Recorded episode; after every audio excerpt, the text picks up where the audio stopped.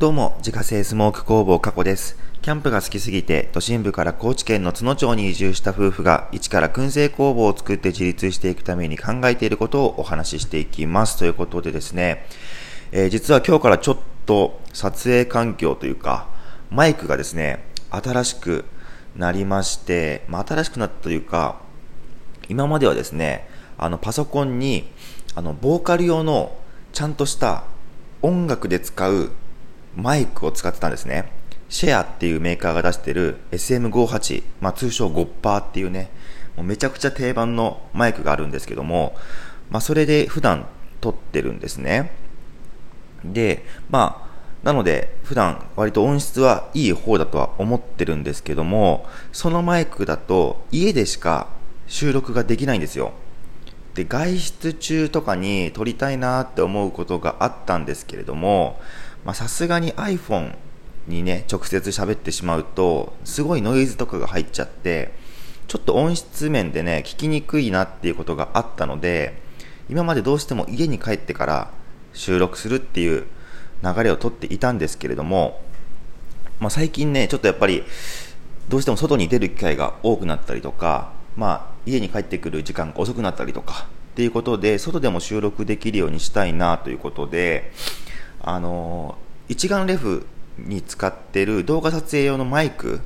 これを使えないかなっていうことでいろいろ探してまして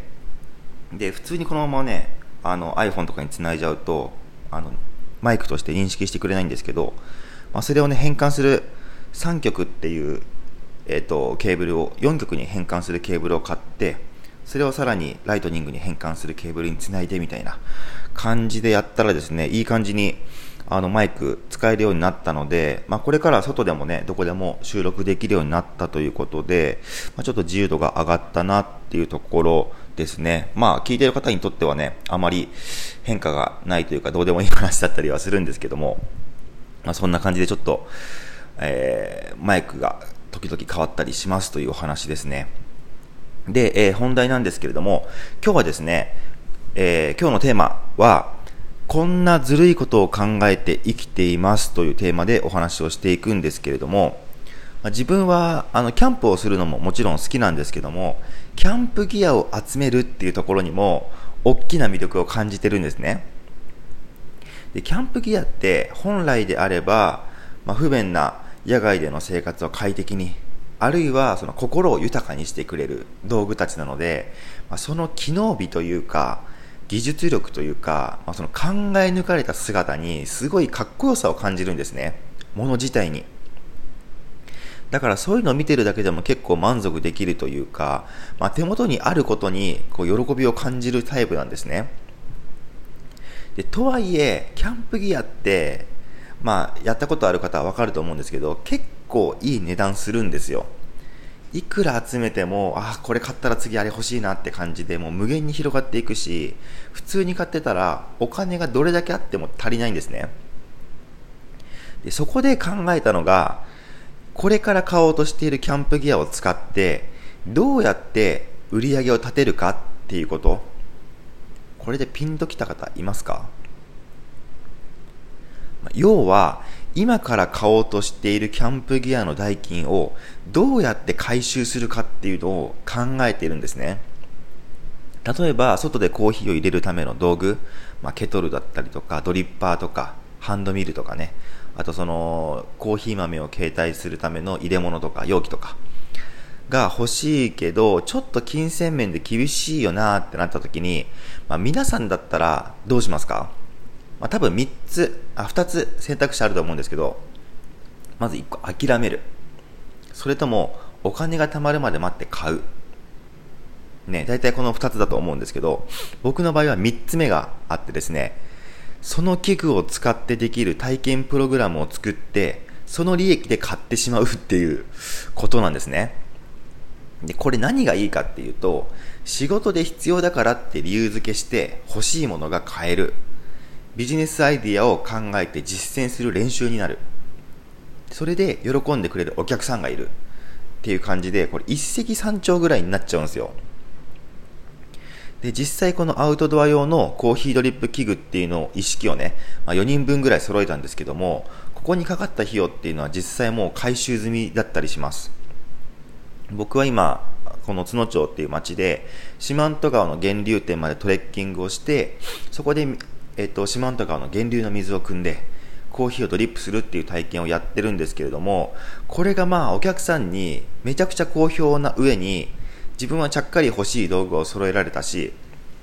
で、地域の方にもね、ここでこんな価値を生み出せるよっていうのを見せられたし、もうね、みんながね、ハッピーになってるんですよ。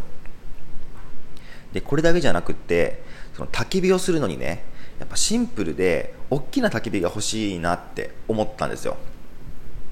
じゃあその焚き火台使って何ができるかなって考えた時に、まあ、僕は燻製屋さんなので、自家製のベーコンっていうのをね、作れるんですよ。それを焚き火で炙って豪快にかぶりつくっていう体験をやって、まあ、それで焚き火台の費用を回収したりとかね、あと、そのアウトドアサウナが欲しいなって思ったら、まあ、それを体験プログラムとして提供しようと思って、今それは準備を進めている段階なんですけれども、まあ、これもいずれ、あの、費用を回収していくように、えー、進めていったりとかですね、まあ、こんな感じで、自分が欲しいものを購入する代わりに、まあ、これ使っていいから一緒に楽しみましょうっていう風にして費用を回収していってるんですね。あれか、まあ、もうちょっと別の例え方すると、こっちの方がピンとくる方もいるかもしれないんですけど、ガジェット系の YouTuber いるじゃないですか。ガジェット系 YouTuber ってめちゃくちゃ物買ったりする割には、なんかすごいうまく回ってるなとか思ったりする人いると思うんですけど、まあ、あれもガジェット買いまくって、それをレビューして、で、その YouTube の再生回数に応じた、まあ、広告費で回収するみたいな、まあ、そういうイメージを持っていただけるとまあ分かりやすいかなと思うんですけども、まあ、ちょっと前にラジオでも話したんですけれども自分の持っている資源をシェアするっていう形でみんなにも楽しんでもらうっていうのが一つ大事なポイントかなとは思うんですけれども、まあ、自分だけいい思いをしないようにするっていうのは、まあ、できるだけ意識をしているポイントですね。で自分の欲しかったものが買いやすくなるっていうのは、まあ、大きなメリットなんですけれどもそれ以上に大きなメリットがあると思っていてそれ何かっていうと新しい収入源を考えて実践できるっていう力が身につくんですよ。収入の柱が一つしかないとそれがダメになった時に一気に不安になるんですけどもそれがね収入の柱が複数あれば、まあ、これがダメだったら次こっちでみたいな感じで、まあ、心にね、余裕が出てくる、心の余裕に大きな差が出てくると思うんですね。もしくは、収入が断たれても、違う方法を考えてみるかみたいな感じですぐに切り替えることができる。これってね、日頃から訓練してないとなかなかできることじゃないと思うので、まあ、今ね、こうやって生活が安定しているうちにそういう実験をいくつも繰り返して、あ、自分はこんなことができるなとか、これは割と評判がいいなとか、あんまり評判良くないなとか、っていうのをどんどん繰り返して、まあ、次のね、収入の柱にできそうなものを、ま、探しつつ、っていうのもやったりしているっていう状況ですね。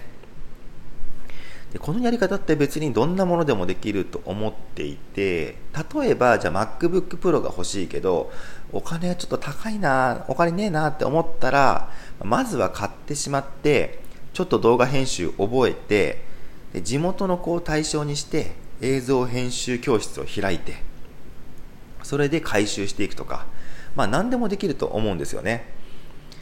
もしかしたら一見ねなんかずるいことしやがってみたいな風に思うかもしれないんですけれどもそれによって実際喜んでくれる方がいるんだったらそこには価値が生まれていることになるのでもうそれ自体はもう自信を持ってやるべきだと考えてるんですね、